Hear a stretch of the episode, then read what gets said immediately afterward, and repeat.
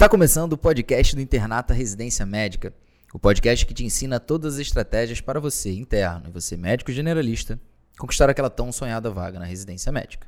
Meu nome é Felipe Barreto. Sou Gustavo Escaramuza. Meu nome é Eduardo. E o tema de hoje é um tema clássico de início de ano. O tema é planejamento. A gente vai discutir aqui a importância desse planejamento e a parte prática, como que você deve fazer e a importância dele. Eduardo, Vou começar te perguntando uma pergunta simples: o que é o planejamento? Mas antes disso, eu queria contextualizar com uma informação que eu achei bastante interessante de um artigo sobre transporte de uma instituição que chama Vitória Transport Policy Institute. The Books on the Table. Ela, ele começa falando sobre o planejamento e dá uma analogia que, na verdade, é mais médica do que da parte deles, que é de transporte. Ele diz que o planejamento é como se fosse um médico de família que atende o seu paciente, pensa em todas as coisas que ele pode ter naquele momento, faz uma prevenção primária, secundária, terciária, quaternária. Enquanto as pessoas que não fazem um planejamento é como se fosse um médico especialista, uma especialidade clássica, tradicional, como se fosse uma cardiologia, por exemplo. Pega lá o problema quando ele está lá no final e tenta resolver ele.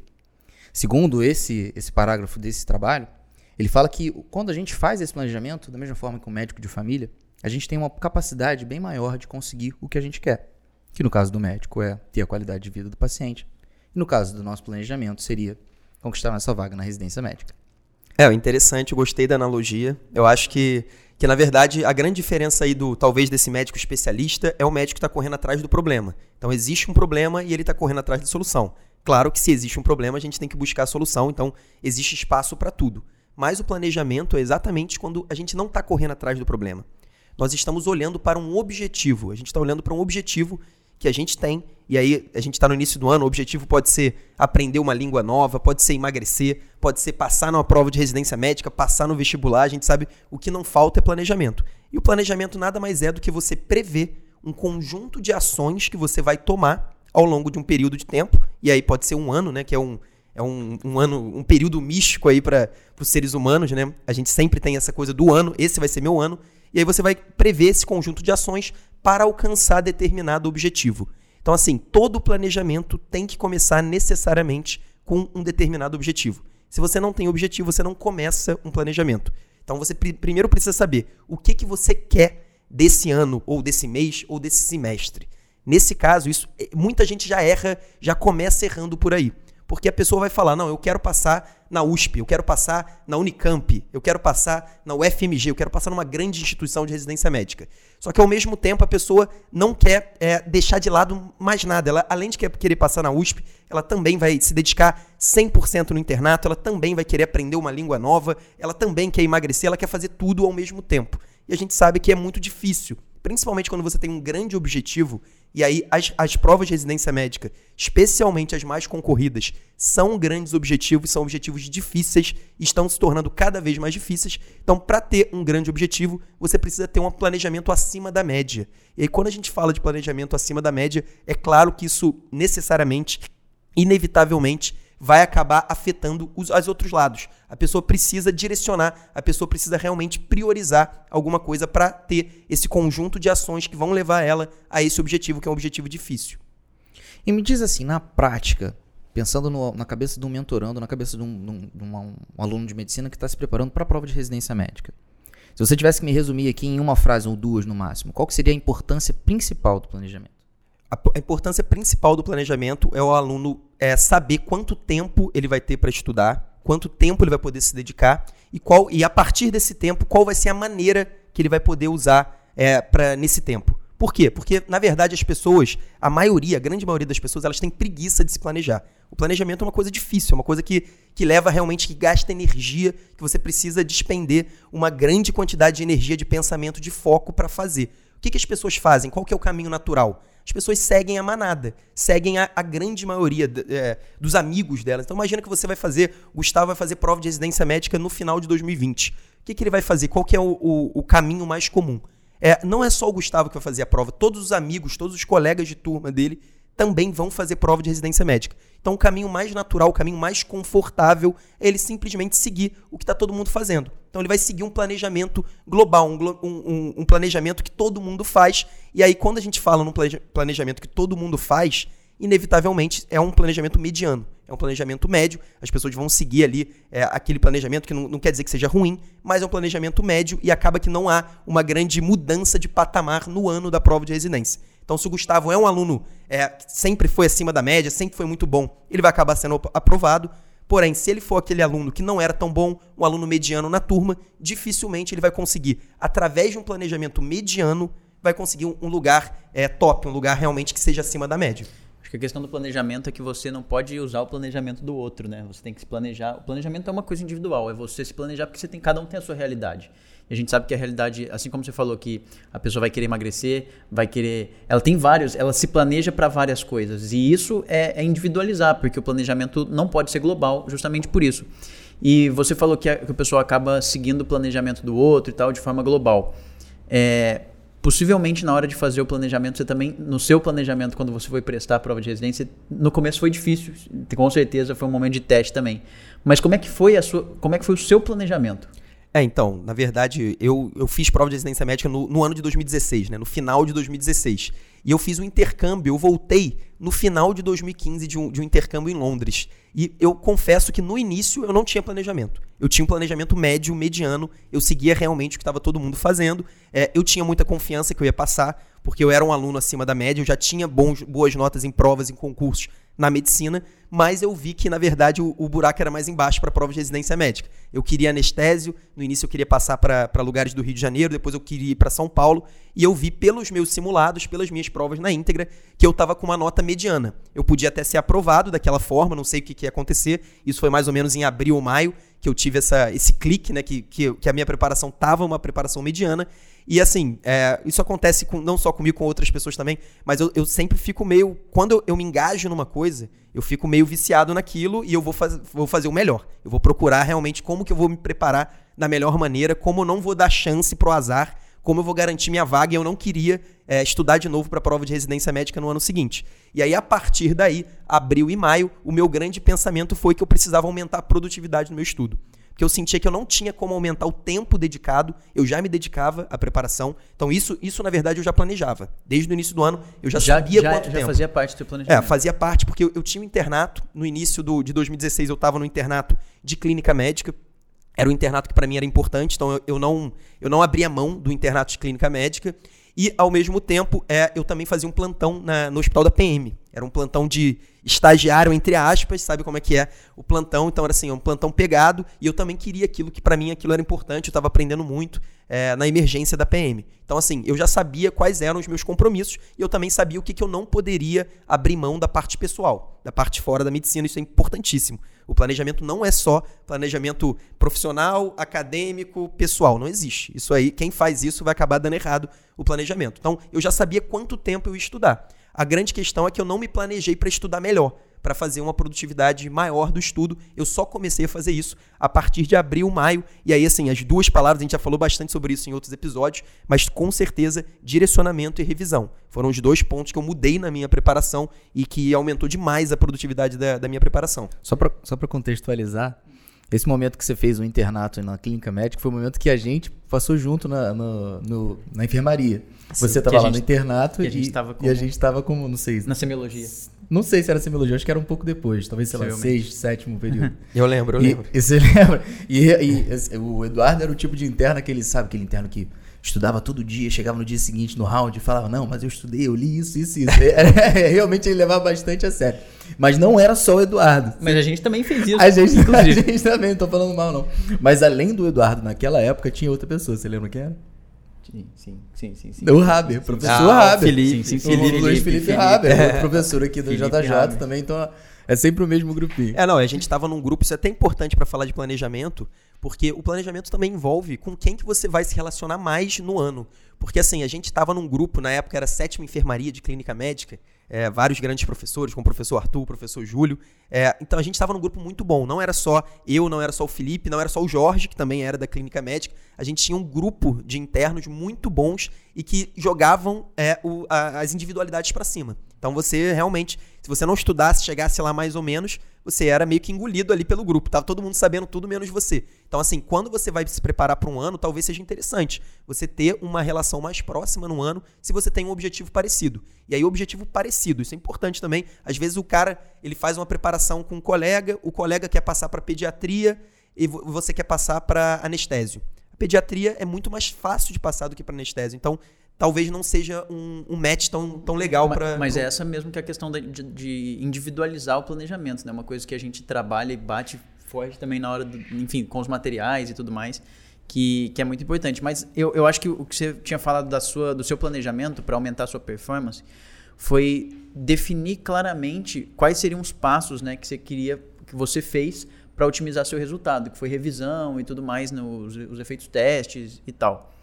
É, tenho aqui um, um, um, textozinho em tópicos que na verdade fala que para ter bons resultados você precisa ter um processo metódico, né, que seja claro e objetivo para definir esses passos. Ele tem que ser, é, o planejamento tem que ser abrangente, tem que envolver tudo. Por isso que eu acho que demanda tempo e energia, né, porque você tem que realmente pensar em tudo, é, todas as variáveis, o que, que, pode dar errado, qual é a sua rotina, o que, que você tem. Tem que ser eficiente, tem que ser inclusivo. É, eficiente porque ele não pode perder tempo, não pode perder dinheiro, tem que ser um negócio que realmente vale a pena, tem que ser inclusivo para para ter oportunidade de você abranger também fica, fica nessa dualidade, né? Só um, um adendo que eu vi você falando da eficiência e eu lembrei, existe um perfil de pessoa que é o planejador, né? O cara que planeja tudo, só que não executa nada. É, isso, isso, aí é, isso é, é, ruim, tão ruim, ruim quanto, tão ou, quanto. ou até pior. É, o overwhelmed, então, né? É, o cara, o cara vai planejar tudo, ele planeja o ano, o mês, a semana, mas na hora de executar ele não executa nada. Mas aí entra também, o planejamento tem que ser, não sei se vai ser uma das características que você vai citar, mas ele tem que ser factível. Isso é fundamental. As pessoas fazem um planejamento que não é factível. Então, se a pessoa está tirando 50 na prova, a gente está em novembro, a prova é daqui a duas semanas e ela precisa de 80, não é um planejamento factível, ela só vai se frustrar. É só ela estudar 40 horas por dia. Não. É. eu acho que o grande problema de uma pessoa que é um planejador, é, e eu acho que eu até teria exemplos na prática, conheço pessoas e amigos que são assim, é, até meu irmão, um pouco assim, a pessoa se planeja muito, só que ela não consegue lidar com um pouco da, da, das adversidades que surgem no meio do caminho. E é aquele negócio que sai do plano, sai daquilo que ele estava planejando, é, e aí é interessante. fica a travado. maioria das adversidades você consegue prever também. Consegue. É, as sim, pessoas, sim, sim, é, elas são uma pseudo surpresa. Então a pessoa começa, eu, isso acontece na mentoria, chega no meio do ano a gente começa a receber mensagem. Ah, Eduardo, eu, eu, eu me formei Tive a semana de formatura, tá todo mundo aqui na minha casa duas semanas, eu não estou conseguindo estudar. Mas isso já a pessoa não sabia que ia se formar? Ela não poderia ter planejado isso? Eu lembro que em 2017, é até uma mentoranda, foi lá em 2017, né, primeiro ano da mentoria, que era bem diferente, uma pessoa que vocês devem conhecer, que é a Maria Luísa, que era da Unirio também. Eu lembro que ela ia fazer uma viagem é, lá para Nova Zelândia. Eu acho que ela fez um intercâmbio há um tempo para Nova Zelândia. Ela tinha um casamento lá e ia ficar um mês na Nova Zelândia. Claro que isso ia prejudicar o estudo dela, mas ela sabia disso desde abril, que foi quando a gente começou a mentoria em 2017. Então, assim, não, não foi surpresa para ela essa viagem para Nova Zelândia, e isso fez parte do planejamento. Então, assim, quando você planeja, você abre espaço. As pessoas acham que o planejador é que planeja bem, ele é aquele cara que é viciado só em trabalho, só no caso da prova de residência médica, é o cara viciado na prova de residência médica. Para mim é pelo contrário. Pelo contrário, o cara que se planeja bem, ele abre espaço para ele ter uma vida além da prova de residência médica. Porque se ele não planeja a vida fora da residência médica, ele vai acabar tendo um planejamento ruim, um planejamento pouco factível. Você sabe que no passado, os mineradores, quando eles iam trabalhar, eles não simplesmente faziam é, medidas de segurança só com eles. Eles pegavam canários ou outros tipos de, de aves e botavam dentro do, do, das mineradoras. E aí, se os canários morriam, eles sabiam que tinha um gás tóxico que estava em uma alta concentração. E aí, isso servia como um, um, um sinal ali precoce para eles sair. E o planejamento funciona justamente como um canário. Se você vê que o seu planejamento ele não está conseguindo ser seguido, você brevemente, precocemente repara que não está sendo e aí você altera ele. Reajusta. É, e além, além disso, é, uma coisa que é importantíssimo que seja, que o planejamento seja, é transparente. Ele tem que ser transparente, tem que ser fácil, tem que ser lógico. É, também são dois, duas coisas, dois tópicos que aparecem aqui: transparência e, e lógico. Ele tem que ser algo fácil, e, e você tem que checar se você está cumprindo seu planejamento. Não adianta fazer um planejamento em janeiro, é aquela pessoa que está querendo emagrecer, mas tem medo de, de subir na balança. O cara tá com medo. É o cara, é, o cara já está adiando, adiando. Quando ele vai subir, ele vê que ele Já era. Então, assim, é, isso é importante também. A pessoa tem que ter um feedback, um feedback constante. Ela está cumprindo o planejamento? E, e, é claro, ela tem que sempre avaliar. O planejamento que eu fiz em janeiro faz sentido agora? Será que eu planejei bem? Lá em janeiro de 2016, quando eu comecei, eu achava que estava me planejando bem. O tempo lá, eu já sabia quanto tempo eu ia estudar, já sabia a maneira que eu ia estudar, e aí depois eu via. Estava cumprindo, o tempo ok, não estava tendo problema com isso. Agora, a produtividade não estava mas, ok. Mas eu acho que é justamente isso que é o fato de ser inclusivo, sabe? Porque o planejamento que você faz no, no meio do ano, no início do ano, ele é bom para aquele cenário que você tem ali. Mas ninguém garante que daí dois, três meses você vai estar no mesmo cenário. Exatamente. Não tem como você fazer isso. Você tem que, eu acho que dê um, um reboot aí, um, um review do seu, do seu planejamento, justamente para ele ser inclusivo. E você passar a incluir outras, é, outras coisas, outras rotinas ou o que for surgindo no meio do caminho. E a partir daí, desses tópicos e tal, que eu, que eu citei aqui de forma bem ampla, na verdade, como que a JJ ajuda no planejamento do mentorando? É, primeiro a gente tem o planejamento macro, que é exatamente o que eu falei lá, aquele de janeiro, clássico de janeiro. O que, que você quer até o final do ano? O aluno do sexto ano ou o aluno que já está formado e que entra na mentoria, o objetivo dele é, ao final do ano, ser aprovado numa prova de residência médica. Então, esse é o objetivo. Para a gente chegar lá, a gente vai ter metas curtas, que não adianta você só ter esse objetivo lá na, no final do ano e não ter metas curtas, exatamente aquela subida na balança que a gente falou, vendo a cada semana. Então, o nosso mentorando, toda semana, ele tem um objetivo, que é um planejamento de estudo, revisão e utilização de provas na íntegra. Essa é basicamente a base, como se fosse o núcleo do nosso planejamento, é, é semanal. O, o mentorando vai ter toda um, uma meta mínima semanal e ele cumprindo essas metas mínimas semanais, ou a maioria dessas metas mínimas semanais, ele vai ter a segurança que ele vai chegar no final do ano preparado para conseguir aprovação. É isso que a gente está tendo esse ano, é isso que a gente sempre teve. Então a gente determina um planejamento. E é claro que, como você falou, o planejamento também é individualizado. E aí ele é individualizado como? Imagina que um mentorando ele tem uma grande dificuldade em determinados assuntos. Ele não sabe cardio, ele não sabe endócrino, ele está indo muito mal em pediatria. Naturalmente, a nossa plataforma de revisão, a nossa plataforma que mostra questões e flashcards de assuntos, vai trazer mais desses assuntos para o mentorando. Então, essa é a nossa maneira de ajustar o planejamento. Porque se a gente fizesse um planejamento sem a inteligência artificial, que é o que a gente utiliza nesse caso, a gente teria uma programação de revisão independentemente se o, se o Barreto é muito melhor em pediatria do que o Gustavo, ia aparecer pediatria igual para os dois, independentemente de qualquer coisa. No nosso caso, como a gente utiliza a inteligência artificial, a gente consegue ajustar é, isso de acordo com a individualidade. Isso vale também para a prova.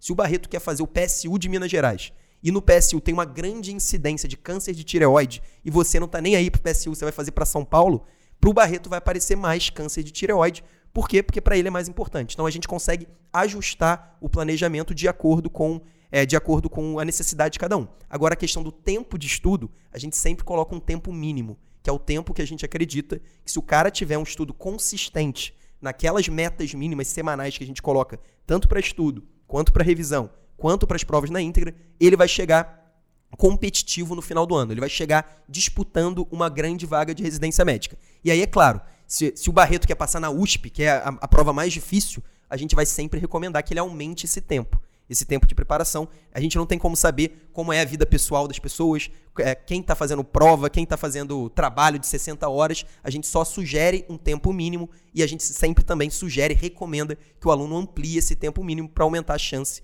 é, de, de aprovação. É aquele negócio, né? Que é um exemplo que eu já falei aqui em algumas outras vezes. É como se passar na residência a gente fosse subir uma escada. Se a gente, para passar na residência, você tem que chegar ao topo.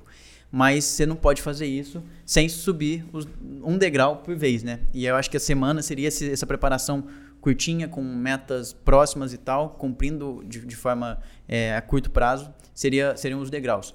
E já fazendo uma metáforazinha, seria né, em relação a usar a inteligência artificial, seria como no princípio de, da, da equidade do SUS, né, onde você adapta ali para tratar desigualmente as pessoas para que seja feito de forma justa, né? Então, assim, daria para para não tratar desigual, mas você prioriza o que você você precisa.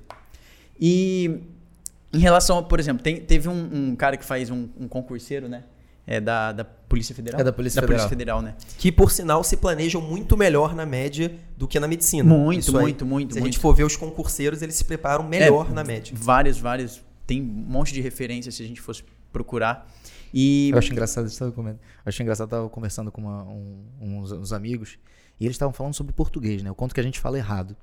E aí um deles perguntou, cara, você sabe qual que é o tipo de pessoa que sabe mais português no Brasil? Aí todo mundo, pô, professor, né? Professor, tal, galera. Concurseiro. Concurseiro. Porque é o concurseiro que estuda português pra Gramática, passar. gramática. E ele não pode errar nem um, É. Nada, é fio de verdade. cabelo. é. Então, mas já falando do concurseiro, ele coloca que o mais importante para você na hora de se planejar é conhecer a rotina de estudo que você tem. Porque muita gente tem uma rotina que é fixa, que é, trabalha X horas por dia e o restante do tempo ele pode se planejar para estudar. E tem gente, eu acho que isso cai muito bem no pessoal, é, na gente, né, na, na medicina, que é aquela pessoa que tem uma rotina de estudo variável. Com plantão, com é, o estágio ou com o internato, com o internato que às vezes é mais folgado, um internato que às vezes é um pouco mais rígido, é, enfim. E depois de você conhecer exatamente como é a rotina do seu estudo, você pode, você tem que estruturar o seu, o seu planejamento para que ele seja de fato é, efetivo. Você pode fazer isso de forma a, a dividir por, por tabela, tab- o Barreto pode me ajudar quanto a isso. Para quem tem uma rotina fixa, você coloca lá, ah, eu preciso estudar é, tanto tempo, eu preciso estudar uma matéria X na segunda, uma Y na terça, uma Z na quarta, e dessa forma você é, vai se organizando. Ou para a gente na medicina, é muito bom para quem tem uma rotina variável, você coloca como ciclos de estudo. Então, por exemplo, você vai estudar é, lá suas três horas de clínica médica, duas horas de pediatria, e ah, tenho muita facilidade em epidemia, vou deixar uma hora só. Aí você faz por ciclo de estudo. Se você, num- num- numa segunda-feira, chegou do plantão e só tem uma hora para estudar, estuda uma hora de clínica e na terça-feira, quando você for voltar ao seu estudo, você continua até que somem essas X horas. Isso é uma das opções. Uma das opções de planejamento que, que ele, enquanto concurseiro, diz. Mas aí chega o primeiro dia da mentoria. É, a gente falou de planejamento, do, do, do planejamento semanal e tal. O que, que o mentorando da JJ recebe para poder ajudar em termos práticos, assim? É, a gente, a gente tem um planner, né, que é um planejamento, você, você conhece muito bem, um cronograma realmente que mostra a rotina semanal do aluno. E exatamente qual, quantos minutos ele deve estudar, revisar e utilizar as provas na íntegra naquela semana específica. Então é isso que vai acompanhar o mentorando o tempo todo. Ele vai sempre saber qual que é a meta e como ele está em relação à meta. E, e aí é importante, a gente falou bastante planejamento, é, todo planejamento envolve meta. Se não tiver meta, você, seu planejamento é fraco porque você não vai conseguir acompanhar. E aí uma- um erro que eu, que eu vejo importante, e a gente fala bastante isso com, com os mentorandos, é que para todo mundo você pergunta qual que é a sua meta. A minha meta é passar na prova de residência. Minha meta é passar na USP, é passar na Unicamp. Só que esse é o tipo de meta que a gente não controla. A gente não tem controle se a gente vai ser aprovado na prova da Unicamp, se a gente vai estar bem no dia, se a gente vai chutar certo naquelas questões que a gente ficar na dúvida entre duas. é, se, se- se- a gente não controla nada em relação ao resultado. O que, que a gente controla? Quanto tempo a gente vai estudar. E aí que você falou sobre a rotina. é, a rotina é, é importante isso. é, o cara tem a rotina fixa, o cara que tem a rotina variável, ele vai ter mais dificuldade, ele vai ser um desafio maior. Mas assim, eu acho que é importante o aluno que pode, e eu digo que a grande maioria pode, ajustar a rotina para que ela se encaixe bem nesse grande objetivo que é ser aprovado na prova de residência médica. Então, assim, pô, o cara quer continuar trabalhando 60 horas, é, sei lá, dando 15 plantões e ainda quer passar na prova da Unicamp. É complicado. Então, assim, eu acho que falta esse tipo de percepção também nas pessoas. A pessoa quer um grande objetivo, ela tem um objetivo que é difícil, que é concorrido, é só olhar para os concurseiros. Quantos concurseiros não ficam sem trabalhar, não ficam sendo sustentados pelos pais? Quantos concurseiros não têm uma grande pressão? Não estou falando que o médico precisa fazer isso, mas ao mesmo tempo ele tem que ter a noção que a, a rotina dele vai influenciar no estudo. Quando a gente fala de planejamento, a gente não está falando de planejamento para a prova de residência médica. É um planejamento da vida do cara. O cara vai pegar a vida dele e vai planejar quais são os objetivos que ele tem em 2020, no caso. E aí ele vai ver quais, quais são, qual é o conjunto de ações que ele vai tomar para atingir esses objetivos. E aí ele precisa priorizar qual que é o objetivo dele daquele ano. Então, eu acho que isso é fundamental. Claro que é possível você se adaptar em qualquer rotina. É, se você tem uma rotina fixa, é mais fácil do que a rotina variável. E esse é outro ponto. Isso também envolve planejamento. Você tem que conhecer suas próprias limitações. Tem gente que vai falar, cara, não vou dar certo numa rotina dessa variável, como você falou, em ciclo de estudo. Vai dar errado, eu vou estudar por um mês, dois meses, depois, amigo, acabou. Então, assim, a pessoa precisa conhecer as suas deficiências para também ter um planejamento que, que seja factível. Eu acho que a grande questão é que o planejamento tem que ter metas. As metas, se forem cumpridas, têm que te levar até o seu objetivo. Claro que senão não faz o menor sentido. As metas têm que ser controláveis. Então, assim, tem que depender somente de você. Se depender de qualquer outra pessoa, já se torna uma meta ruim. Porque você vai ter uma desculpa. E, aí, a partir do momento que você tem uma desculpa, acabou. É a mesma coisa daquelas pessoas que, ah, não, não passei na prova da Unicamp porque eles são muito protecionistas. Isso virou uma desculpa, acabou. Porque a pessoa vai, vai acreditar naquilo e não vai fazer nada para mudar. Então, assim, é, se não tiver metas factíveis, controláveis, a pessoa, nenhum planejamento vai dar certo, porque a pessoa não sabe se ela vai estar tá indo para o lugar ou não, se ela vai estar tá dando errado. E lembrando que a gente coloca as metas, mas são as metas mínimas também. Não quer dizer que é aquilo e fim, não. É da pessoa que continuar, tem, enfim, é, é, é o que a gente coloca como planejamento mínimo. A meta é obrigação. A meta é a obrigação. É isso. Cara, de fato, a meta mínima é realmente obrigação e o mentorando recebe isso no primeiro dia da mentoria, lá no Planner. Mas eu queria perguntar para você se existe alguma diferença no planejamento do mentorando que entra no quinto ano para aquele que entra no sexto. É, com certeza existe. E aí eu tenho que voltar lá atrás, no início né, de, desse episódio, quando a gente falou que todo planejamento começa com um objetivo. E aí, no nosso caso, como a mentoria dura um ano, claro que a gente quer que nosso aluno de quinto ano fique por dois, mas o curso inicialmente dura um ano, o objetivo é diferente do aluno de quinto ano para o aluno de sexto ano ou aquele aluno que já está formado. Para o aluno de sexto ano que já está formado, o objetivo ao final do ano é ser aprovado na prova de residência médica. E aí a gente vai fazer todas as nossas estratégias para isso. A gente vai usar demais, por exemplo, simulados e provas na íntegra, especialmente lá na, na reta final. E para o aluno do quinto ano, o objetivo é um pouco diferente. É um objetivo que, ao final do ano, o nosso objetivo é que ele esteja muito à frente da concorrência. É, que ele esteja muito mais bem preparado para começar o ano final de preparação. E aí, para isso, existem duas metas que a gente tem para o aluno do quinto ano. A primeira delas é, é criar uma base de conhecimento sólido em todos os assuntos cobrados com regularidade nas provas de residência médica. Aqui na JJ a gente considera mais ou menos 70 temas é, que se enquadram nisso, temas que são cobrados com regularidade, e o aluno de quinto ano começa em janeiro e termina em dezembro o estudo e revisão de todos esses assuntos. Então, o grande foco dele vai ser ele criar aquela bagagem, aquela base teórica. Então, sabe aquela pessoa que diz que ah, tô insegura, não sei se eu tenho uma base muito boa na medicina, não sei se eu me dediquei o suficiente na faculdade. O nosso objetivo é corrigir e nivelar todos os nossos alunos de quinto ano para que eles cheguem no sexto é, muito bem, cheguem realmente no nível muito alto. E além disso, a outra meta, que não é menos importante, apesar de ser mais subestimada, é a gente estabelecer na vida do nosso mentorando de quinto ano um hábito de estudo consistente e de alta produtividade. A gente percebeu é, no, ao longo dos últimos anos, e também com a nossa própria experiência pessoal, que a grande maioria dos alunos de quinto ano, do penúltimo ano da faculdade, eles não conseguem estudar é, ao longo de todo o ano para a prova de residência médica. Ele começa a estudar em janeiro, fevereiro, às vezes ele entra num cursinho preparatório para a prova, então ele está motivado, começa a preparação e ao longo do ano ele vai perdendo a motivação e vai perdendo também o ritmo de estudo. E aí chega em agosto, setembro, quase todo mundo já largou a residência médica e já está pensando, não, em janeiro do ano que vem eu volto. É isso, é, esse é o caminho natural. E o nosso grande objetivo é tirar os nossos mentorandos de quinto ano desse caminho natural. E aí, para isso, a gente usa a inteligência artificial, a gente usa as metas, a gente tenta fazer um processo de gamificação dentro da mentoria. A gente realmente quer dar etapas e dar metas para o nosso aluno de quinto ano se manter motivado. E é claro que, além de tudo, o nosso grande, o, talvez o grande ponto que faça os nossos alunos de quinto ano ter uma consistência maior do que a média dos outros alunos é que a gente coloca metas factíveis. A gente sabe que o aluno de quinto ano tem um internato. Isso não é novidade. Todo mundo sabe que o aluno de quinto ano está no internato e está no primeiro ano de internato. Então ele não está disposto a, a largar.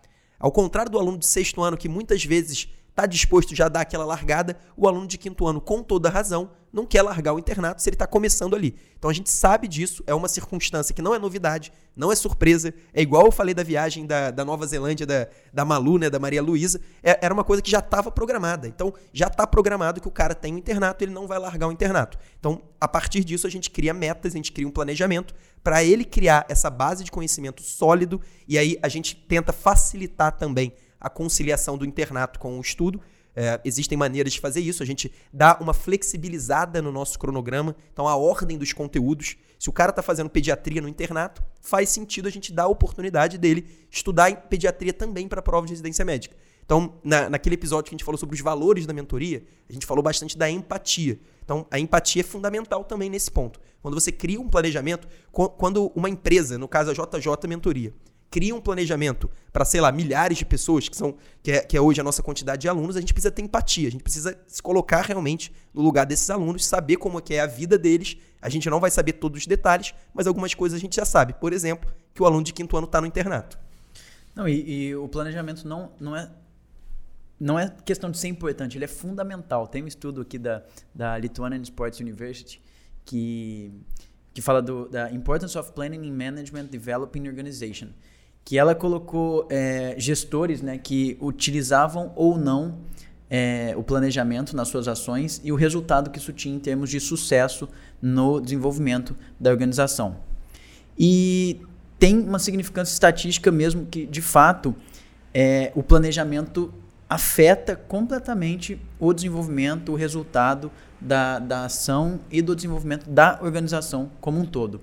Mas isso não é a, a, a questão, não é o ponto que, que me chama atenção. Na verdade, o que chama atenção é que quando perguntaram para os gestores qual a importância que eles davam para o planejamento, eles achavam que de fato era importante, mas eles subestimavam o planejamento. Ou seja, estatisticamente, o planejamento tem um efeito muito maior do que, aqueles, do que aquele subjetivo, do que aquele que ele achava que, que de fato acontecia. É engraçado isso, mostra que realmente é subestimado, e eu pensando aqui, se você for perguntar para um mentorando que acabou de passar na prova, tá super feliz, o cara acabou de passar na prova que ele queria, ele vem elogiar a gente, muitas vezes ele coloca, ele fala assim, não, os flashcards de vocês ajudaram demais, os mapas mentais foram fundamentais. Muito obrigado pelas suas aulas. Eles focam nos materiais, eles não pensam no planejamento. E com certeza, a, o, o grande impacto que a mentoria causa, o maior impacto, sem dúvida nenhuma, está no planejamento.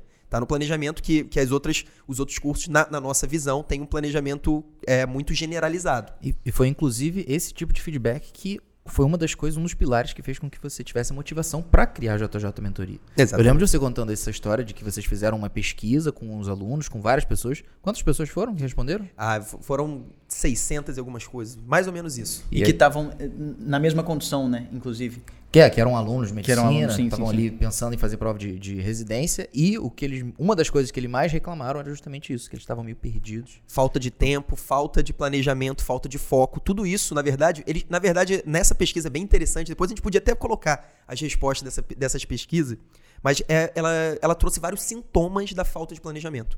Então, a pessoa que sente estar tá com falta de tempo, que está fal com falta de foco, falta de motivação, porque outra coisa importantíssima, muita gente fala de motivação. Como manter a motivação, como elevar a motivação. Cara, na verdade, a motivação, é, você pode até ter algumas maneiras de tentar aumentar, mas inevitavelmente você não vai ficar motivado o ano inteiro. Ninguém fica motivado um ano inteiro. E aí entra a disciplina. Você precisa, nos momentos de menor motivação, ter uma disciplina. E claro que se você tem um planejamento com metas, é muito mais fácil você ter disciplina. Você sabe que essa semana você está completamente desmotivado, mas você tem uma meta para cumprir. Isso muda completamente o jogo. Daquela outra pessoa que está estudando ali, quando tem tempo estuda, quando não tem tempo não estuda. Aquela pessoa, quando está desmotivada, ela vai largar. Essa que é a grande diferença. E ela é importante, a gente sempre fala bastante do, do público do quinto ano, do sexto ano, que são aqueles que de fato estão ali quase que na, na cara do gol mesmo. Quase não, né? Na cara do gol para preparação para a prova de residência. Mas e se eu sou, por exemplo, um aluno do quarto ano, do, enfim, um pouco antes do que a gente pensa e quero começar a me planejar? Eu faço isso já com foco na residência ou eu tento me planejar para criar um hábito de estudo? O que é mais importante? É, eu acho que, como eu falei, o planejamento não é de prova de residência médica. É um planejamento de vida. Então, assim, o cara do quarto ano, ele tem que saber quais são os objetivos dele, do terceiro ano, quais são os objetivos dele naquele ano da vida dele. Com certeza, um dos objetivos que, que eu recomendo que um aluno de terceiro e quarto ano tenham é focar na faculdade de medicina. Eu acho que é fundamental. O cara está ali no ciclo clínico, está entrando ali, começando realmente a via medicina de fato, e ele precisa focar nisso. É um outro ponto que você citou aí, que talvez seja o mais importante e o que está mais fora do radar, é o cara aprender a estudar. O cara aprender a aprender melhorar o, a, a, velocidade de aprendizado. A gente já falou isso em outros momentos. Eu acho que essa vai ser, já é, na verdade, vai ser cada vez mais é, uma das habilidades mais importantes do mundo, porque os conteúdos mudam, as informações mudam. Então, não ganha quem tem mais informação, ganha quem aprende melhor, ganha quem aprende mais rápido. Então, assim, o cara começar a criar não só o hábito de estudo constante, consistente, mas principalmente também criar um hábito de estudar bem, de estudar assim, não só estudar, não pegar aquele livro, pegar aquele resuminho que o colega fez, o cara realmente ter um, um, um planejamento e, e, ter um protocolo de estudo. Como que eu estudo? As pessoas, muitas vezes a pessoa não sabe responder. É, antes a gente tinha, de vez em quando, umas sessões individuais, hoje em dia a gente não faz isso de Skype na mentoria. A gente, eu, eu lembro que eu perguntava, como você estuda? Como você estuda? A pessoa não sabia ela não tinha uma resposta clara. Claro que depois ela falava tal como fazer, mas ela não vinha uma resposta clara. Então assim, isso mostra que as pessoas ainda estudam assim, empiricamente. Sabe aquele tratamento empírico, vai vai do jeito que vai. É isso. Então assim, tem eu... quem responde melhor, tem quem não responde. É, exatamente. Exatamente. É, e, e, e, isso não é o jeito mais efetivo, isso é óbvio. Então, a pessoa criar essa, essa, essa questão do estudo. E aí, um ponto importante também, isso é uma coisa quase à parte, mas eu acho fundamental, um conselho para quem está no terceiro e quarto ano, eu vejo isso na mentoria. Muita gente tem dificuldade com inglês. Eu aprenderia inglês, eu colocaria como uma prioridade também no terceiro e quarto ano aprender inglês, porque isso vai no, exatamente no que eu falei. Que as informações mais atualizadas, as informações do mundo estão em inglês. As informações do Brasil estão em português. Então, quem não sabe inglês se fecha o Brasil. E isso cada vez mais vai ser uma, uma limitação que a pessoa vai carregar. Maneiro, maneiro. Tem um trabalho que foi publicado em 2016 na Harvard Business Review pela, pela Elizabeth Grace. É um artigo sobre produtividade. E o título do artigo é o seguinte: Você pode até odiar fazer planejamento, mas você deveria fazê-lo da mesma forma.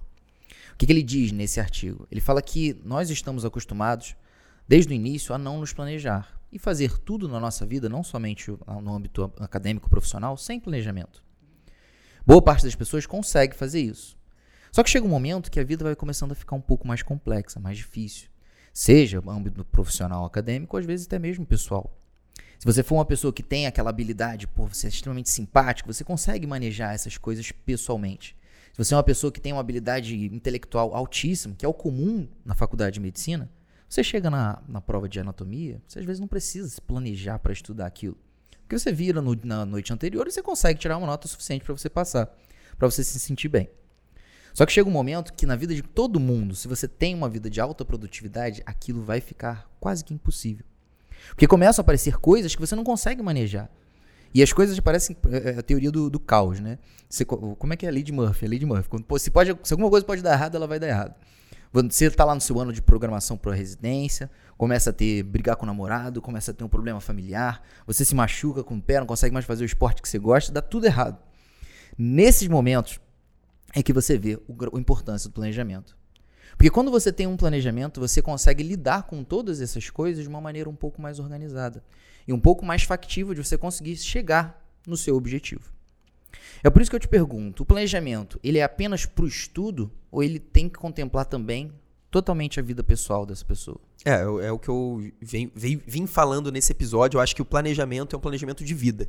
Não faz sentido a gente compartimentar tudo como se fossem coisas completamente diferentes. O seu tempo, afinal, é um tempo finito. Você vai usar o seu tempo para tudo que você faz na vida. Você vai, para mim, você vai planejar até o tempo que você vai dormir.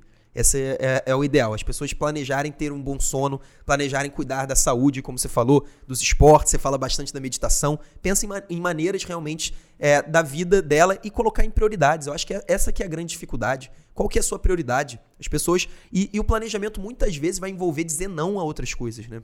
Principalmente o que você falou, quando você começa a jogar um nível de jogo que tem muita coisa acontecendo, a gente sabe como é que tá, quando você tem muita gente, é, por exemplo, nós aqui na, na, empresa, começa a ficar, entrar mais gente. Se você não se planeja, você fica maluco e você não consegue fazer as coisas. E isso vale para a prova de residência médica. Como eu falei, especialmente para quem quer as instituições mais concorridas, é difícil, é complicado, não é fácil. E para quem vai querer conseguir atingir grandes objetivos, vai precisar de planejamento. Essa que é a grande questão. É, a gente, provavelmente, muita gente se planejou para passar no vestibular. Isso aconteceu. É, pessoas jovens, 17, 18, 19 anos, se planejaram e conseguiram passar no vestibular. Isso acontece, só que parece que depois do vestibular a pessoa atingiu o objetivo da vida dela e como se fosse, sabe aquele concurseiro que só quer passar no concurso e tchau. Claro que não são todos, mas tem um ou outro que tem esse pensamento. Parece que é a mesma coisa, mas assim, para conseguir grandes objetivos na prova de residência médica, a pessoa precisa sim, inevitavelmente, de um planejamento. Se não, ela pode até passar, mas ela provavelmente, se passar para uma grande instituição, é porque ela é uma pessoa muito acima da média, já está muito acima da média na sua faculdade, já é aquela pessoa que tem grandes resultados em provas de medicina, e aí, claro, ela pode passar sem planejamento. Mesmo essa pessoa, se tivesse um planejamento, com certeza teria um rendimento melhor. É, é, o planejamento, eu acho que planejamento para a vida é um ponto muito importante, porque a gente sempre tende a olhar é, de forma individual, né? A gente se planeja, eu me planejo, tu te planejas, você se planeja, todo mundo está certo, é tu é, te planejas. É, eu acho que é, tu te planejas. e, e, isso, é, se a gente amplia um pouco essa visão, e eu acho que isso também é, envolve muito a questão do perfil planejador, a gente vê que, a, que, que a comunidade, a humanidade por si só, ela se planeja. É, grandes nações é, são o que são porque elas se planejam, elas se planejam em relação a adversidades. É, quando tem um planejamento ruim, isso leva a um legado de problemas e de injustiças e de, de disputas também. Tem uma coisa muito legal que fala que é, alguns pontos que eu, que eu posso citar em relação a a diferença de pessoas que são planejadores. A grande maioria das pessoas ela tende a ignorar o problema até que ele seja inevitável. E quando as pessoas se planejam é, de forma adequada, elas viram pessoas preocupadas, mas é aquela, o tipo de pessoa que é preocupada profissional, porque ela vê as coisas com preocupação e, começa a querer se planejar para ajeitar a solução. As pessoas elas normalmente tendem a ver é, o problema de uma perspectiva única. E as pessoas que se planejam, elas tendem a olhar isso de, de outras perspectivas para tentar Não, encontrar a questão eu, eu de Eu acho que a grande diferença, e que foi, e é até interessante você citou o exemplo das nações, é que o cara que não se planeja, e, lá, e como a gente falou lá no início, é aquele cara que está correndo atrás do problema. Quando a gente fala em correr atrás do problema, qual que é a preocupação desse cara? É o curto prazo. É um cara que só olha para o curto prazo.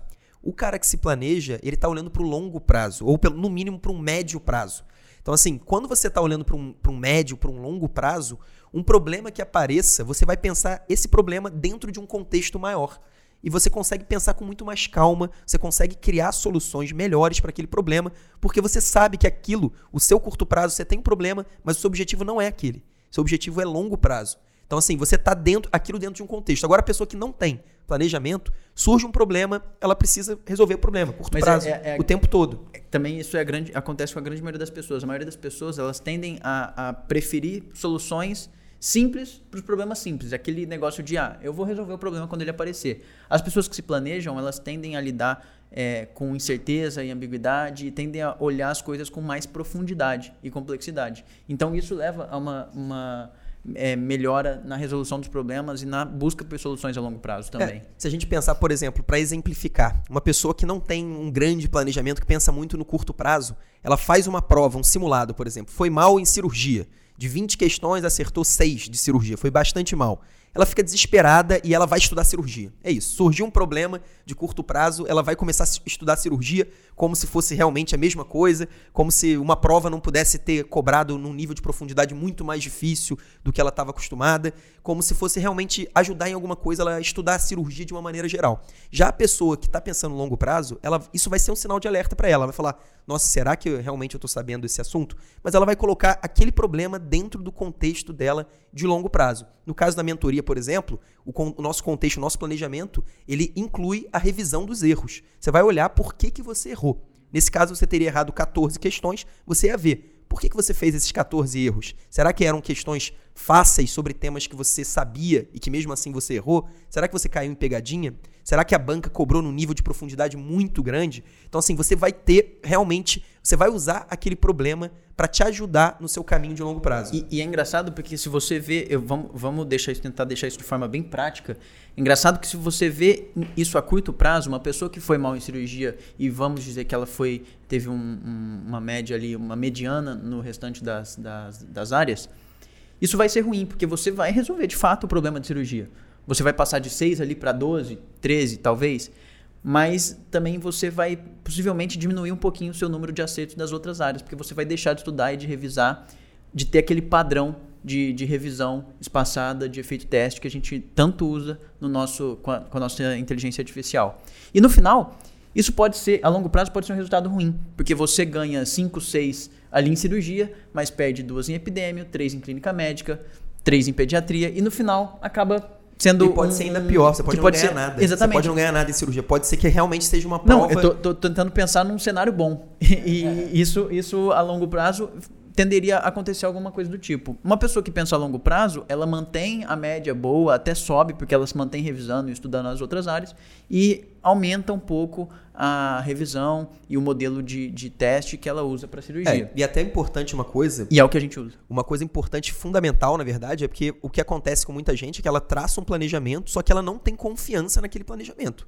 Ela, ela tá insegura se aquilo vai dar certo. Então, no primeiro problema, na primeira nota ruim, na primeira cirurgia que veio seis pontos, oito pontos, a pessoa se desespera e aí já vai para a vala comum. Começa a conversar com as, com as outras, as outras começam a dar aqueles, aquela, aqueles conselhos que, que, que, que nunca dão certo, nunca deram certo, mas continuam aparecendo por aí, aqueles atalhos, e a pessoa sai completamente do longo prazo. Tem isso também, você, você vai ter um planejamento, você precisa acreditar no planejamento para executar mesmo nos momentos de dificuldade, senão não faz o menor sentido. Não, e, e a, a grande maioria das pessoas também, elas consideram um compromisso com o planejamento um sinal de fraqueza. E não é. É justamente o- a, a vontade de alcançar um objetivo, né? O, o planejamento, ele, ele te dá aquele caminho, mas não quer dizer que você tem, não possa adaptar no meio do, do, do caminho realmente para chegar naquele objetivo. E eu achei interessante que você falou que a pessoa deve acreditar no planejamento, né? Me surgiu a dúvida aqui. Você pode explicar para quem está ouvindo por que, que a pessoa deveria confiar no planejamento que a JJ faz para os mentorandos? Ah, eu acho que o nosso. Primeiro, a gente começou, eu e Jorge, os criadores da mentoria, a gente começou confiando muito porque tinha dado certo pra gente. Mas lá no início, a gente também tinha aquele pé atrás, porque será que deu certo só pra gente? Será que vai ser. Será que isso vai dar certo para outras pessoas? Será que as outras pessoas vão conseguir seguir a nossa metodologia e vão ter sucesso? Eu acho que o nosso grande ponto é que isso foi validado. Isso foi validado principalmente em 2018, que a gente teve mais alunos, e agora em 2019, né, de 2019 para 2020, a gente ainda está aí no meio dos resultados, mas a gente tem validado cada vez mais, porque realmente a gente faz as pessoas estudarem com mais consistência e com mais qualidade. Esses são os dois grandes pontos. Ah, o grande ponto da mentoria, é, da confiança da mentoria, é, primeiro, você pode olhar os resultados, ah, os relatos, não só os resultados, os relatos das pessoas falando que foram transformadas, que conseguiram realmente uma grande evolução, que elas nunca imaginariam isso, mas principalmente olhar realmente é como a gente faz isso. A gente faz isso melhorando a consistência da pessoa, então a pessoa consegue estudar mais e com mais constância na mentoria. Isso aí é muito claro pra gente e a pessoa estuda melhor porque ela estuda revisando e estuda com direcionamento. Basicamente isso. E, e- e já aproveitando que eu tinha, tava falando de nação e tal, até que, que eu achei que ficou um, um exemplo bem legal, o planejamento ele pode ser feito para grupos, por exemplo, ah, eu quero estudar com Barreto, É, quero, sei lá, vamos, a gente convive muito tempo junto, a gente faz as coisas, é, trabalha junto, não sei o quê, a gente resolveu estudar junto para tentar aumentar a produtividade. Você acha que isso funciona? é mais difícil. Eu, eu não vou dizer que não funciona, porque eu já conheço, eu já conheci pessoas que conseguiram. Eu acho que assim, quando o grupo tem exatamente o mesmo objetivo, então imagina uma empresa que tem pessoas que trabalham para a empresa, a gente tem o mesmo objetivo. Nesse caso, o planejamento tem que ser em grupo. Ele obrigatoriamente tem que ser em grupo. Mesma coisa de um time de futebol. O, o- o time de futebol tem o mesmo objetivo, é ser campeão do campeonato tal. Então todo mundo tem que estar junto ali naquele grupo. Agora, na prova de residência médica, você pode ter a vontade de passar para anestésio na Unicamp e eu posso também ter a mesma vontade. Só que o resultado vai ser individual. O resultado não vai ser em grupo, não vai ser igual um time de futebol, que é campeão junto ou perde junto. Então, assim, é- isso torna mais complicado você estar num, num planejamento. Você estar num planejamento em grupo. Agora, se você escolher muito bem as pessoas, se forem pessoas que te levam para frente, que te fazem estudar mais, que te fazem estudar melhor, e são pessoas que têm objetivos parecidos com os seus, eu acho que é possível, mas torna-se mais difícil. Até lembrei de um exemplo real. Tinham dois, é, duas pessoas quando eu, enfim, tava, morava ainda no interior de São Paulo. Dois vizinhos meus que eram, são, são irmãos gêmeos. E os dois prestaram medicina e passaram os dois na Unifesp. Eram da mesma turma e depois também na residência. Os dois passaram, cada um na sua área, mas os dois na Unifesp também. Os caras são, são é raro, é raro. Gustavo e Stefano, os nome, o nome deles. Eles- é brilhavam, sempre brilharam, sempre acima da média. Não, é, eu acho que se você, se você sente que você tá num ambiente produtivo, num ambiente que te joga pra frente, vale a pena sim. Agora, se você tá naquele ambiente que tem aquela pessoa que reclama, que tem aquela pessoa que inventa uma desculpinha, sabe? Aquela, aquela coisa que tá sempre reclamando, que tá sempre puxando pro negativo, sai dessa que só tá te atrapalhando. É o parceiro de musculação, né? Eu e o Gustavo, a gente sabe o que que é isso, que a gente malha junto diversas vezes. E quando a gente malha, a gente né, tem um, um desempenho melhor. É, Fica o, um ou outro. O que não pode ter é aquele cara que liga, será que a gente vai hoje? É, Imagina. pô, aí não dá. Pô, vou não. Hoje tá chovendo, né? Hoje tá chovendo, não vai dar hoje. Vamos no McDonald's, tem plano, não tem como. Ainda bem que o Gustavo ele, ele é vegetariano, não tá tranquilo. É, Maneiro, a gente falou bastante sobre planejamento aqui, da parte de realmente se preparando para a prova. Mas existe algum tipo de planejamento, alguma coisa que o mentorando tem que pensar pro dia da prova, ou pra prova em si? Sem dúvida. É, é um tipo de planejamento, planejamento diferente, né? Porque a gente está pensando num planejamento de longo prazo. Claro que o planejamento de longo prazo, o objetivo dele é preparar exatamente para essa prova, mas pensando no planeja- planejamento específico para o dia da prova, ele tem sim que ter planejamento especialmente ligado ao tempo de prova. Inclusive, a gente viu, né, esse, de 2019 para 2020, muita gente com dificuldade no tempo de prova. A gente falou tanto da prova da USP, né? Que é a prova que tem dificuldade de tempo, mas mesmo assim, muita gente com dificuldade. E é, como você vai se planejar? Você sabe qual que é o tempo da prova, você tem as provas antigas, pelo menos os nossos mentorandos têm, e a maioria do- dos candidatos também tem acesso em algum lugar, e você vai fazer como simulado, já sabendo é, do- da dificuldade. Então você vai ver o desafio e vai treinar para aquele desafio, para que não, não aconteça é o que, o que aconteceu com muita gente, o que todos os anos acontece. É, como é que é a prova? Ah, os enunciados são muito longos. O cara não sabe o que enunciado é longo? É, ah, não, são 100 questões objetivas e 5 discursivas. O cara não sabia, foi uma surpresa. Então, assim, nada pode te surpreender na hora da prova. Essa é a grande questão. Se for para te surpreender, tem que ser algo que realmente seja uma surpresa e que vai surpreender todo mundo. Se você foi surpreendido sozinho, é porque você não levava a sério a prova de residência médica. É isso que eu tô falando lá desde o início. Para passar numa grande instituição, que é um grande desafio, você tem que levar a sério e você tem que ter atitudes que mostrem que você está levando a sério. Maneiro, eu, eu gosto, gosto dessa parte aqui do final, porque a gente tá falando bastante sobre planejamento. E parece, inclusive, que nós três aqui somos incríveis planejadores. Como se a gente tivesse nascido assim, acreditado, ou que hoje em dia a gente não fizesse nada de errado. Mas para refutar isso, eu vou comentar sobre um TED que chama Por Dentro da Mente de um Mestre da Procrastinação, do Tim Burton. Foi publicado em 2016. Sugiro, inclusive, quem não tem assistido. Tim assista. Burton não, Ti- Tim Urban. Teen Urban.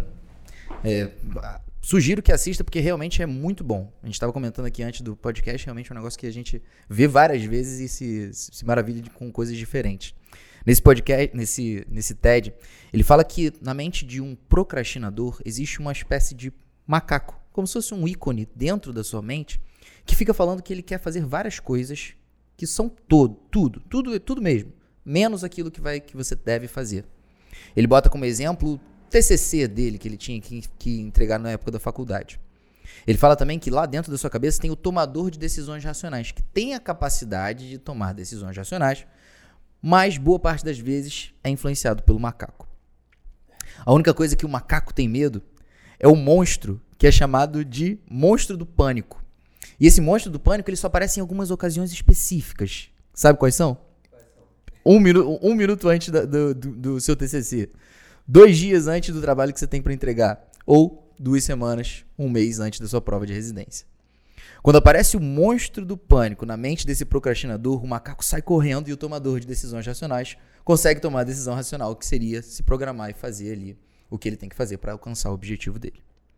O grande problema é que na, esse, no final, eu vou acabar dando spoiler aqui. Quem que não, não quiser ver o spoiler, dá, dá- uma pausa, volta, passa um minuto para não ouvir o spoiler. Mas qual que é a questão? É que todos nós somos procrastinadores. Todos nós temos o macaco, o tomador de decisão racional, e o monstro do pânico. A diferença é que quando nós temos esse awareness, essa consciência, fica muito mais fácil da gente falar, ô, macaco, fica um pouco de lado e tomar decisões racionais sem que o monstro do pânico tenha que aparecer. É, isso eu gostei muito, é interessante, porque se a gente for pensar, o, o planejamento ele não é natural do ser humano. O, planejamento, o pensamento a longo prazo é um, é um pensamento muito recente na história evolutiva do ser humano. Qual que era o sentido de um ser humano lá no Homem das Cavernas planejar o longo prazo dele? O máximo que ele planejava era ele quer comer à noite. É isso. É assim, é, é, uma, é uma, é uma questão evolutivamente o ser humano, e na verdade nenhum ser vivo foi, foi programado para ter um planejamento de longo prazo. Então, assim, essa é que é a grande dificuldade. É, é interessante, eu estava até vendo um documentário no Netflix é, sobre é, na verdade, interseções entre a mente de animais e a mente dos seres humanos. E mostraram lá, era um polvo, se eu não me engano, um polvo lá no meio do, do mar, lá na areia, e ele se planejava. Ele guardava coisas que ele precisava depois para abrir coisas. Eu não lembro exatamente o que, que ele planejava, mas ele guardava coisas que ele precisava lá no, numa coisa. Era, são pouquíssimos animais que fazem um planejamento, mesmo que seja um planejamento rudimentar. O ser humano, claro, o ser humano moderno, ele sabe da importância do planejamento.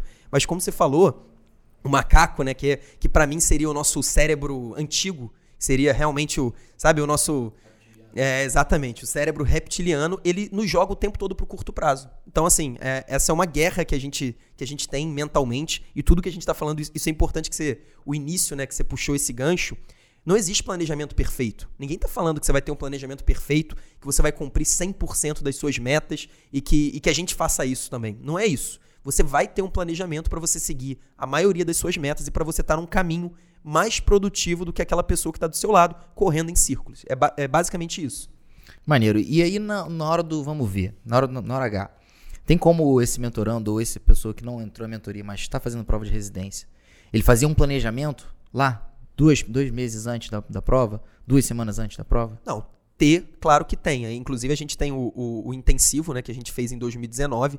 Era um, um intensivo de 10 ou 15 semanas. Então, é, esse, esse, era o período que a gente considerou um período mínimo. A gente não quis fazer é, intensivo de períodos mais curtos. Muita gente queria entrar, a gente poderia ter vendido um, um, intensivo de um mês, um intensivo de cinco semanas. Claro que poderia, mas a gente considerou que não daria tempo para criar uma mudança de patamar. E o nosso grande objetivo com os nossos cursos é alterar o patamar do nosso, do nosso mentorando. Então, se o mentorando está disputando a vaga X, ele vai com, com o nosso curso, o nosso objetivo é que ele dispute uma vaga melhor, uma vaga Y. Então, assim, a gente não acreditava que em menos de 10 semanas. Agora, claro que dá. Você, em dois meses, você vai fazer o melhor que você pode você vai ter uma grande chance de passar numa ótima prova de residência médica estudando 4, 5 semanas? Não vai ter. Mas eu acho que é válido você tentar fazer o seu melhor. E claro que mesmo que você não consiga, aquele seu estudo e principalmente o seu comprometimento em seguir metas durante um período de tempo vai ser muito importante no ano seguinte para quem não, não conseguir aprovação. Muito bom, muito bom. Estamos chegando agora no final. Você quer completar com alguma coisa, Gustavo? Não, não. Tava só. Não? tava. Beleza. abraçando a ideia do. Vou dar aqui uns takeaways. Se vocês quiserem adicionar alguma coisa, vocês me falam. Nós discutimos hoje o planejamento. Estamos aqui no primeiro podcast, primeiro episódio do ano de 2020. Uma data comemorativa, mas também importante. importante para a gente se planejar para o resto de todo o ano. Nós discutimos o que é o planejamento, qual que é a sua importância. Eduardo contou pra gente que ele no início ele até se preparou, mas que acabou não dando certo e ele foi ajeitando isso ao longo do tempo. Mostramos quais são as características e como que a JJ na prática ajuda nesse planejamento. Seja você no quinto ou no sexto ano, que nós sabemos que a principal diferença está no objetivo. O planejamento, ele pode ser lá no início, pode ser feito em grupo, deve levar em consideração a vida pessoal e também, inclusive, deve ser feito lá para o dia da sua prova de residência. Nós discutimos hoje planejamento. E esse foi o podcast do Internato à Residência Médica. O podcast que te ensina todas as estratégias para você, interno ou médico generalista, conquistar aquela tão sonhada vaga na prova de residência médica. Meu nome é Felipe Barreto. Meu nome é Gustavo Escaramuza. Meu nome é Eduardo. Até a próxima semana. Não subestime o planejamento.